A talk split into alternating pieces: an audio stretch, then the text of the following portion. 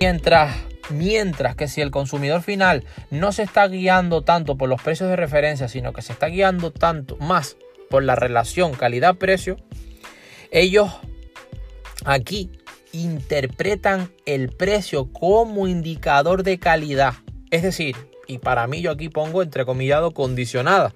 Estas son las personas que cuanto más precio tiene un producto, más lo asocian con calidad. Es decir, estas personas que quizás puedan tener dos camisetas del mismo material, la misma textura, el mismo tejido, misma fabricación, mismo coste por producción del producto, mismo diseño, mismo empaque, absolutamente todo igual, pero cambia, por ejemplo, la marca, una puede ser marca Nike o Adidas y otra puede ser marca Gucci o Dolce Gabbana, ahora que están mucho más de moda.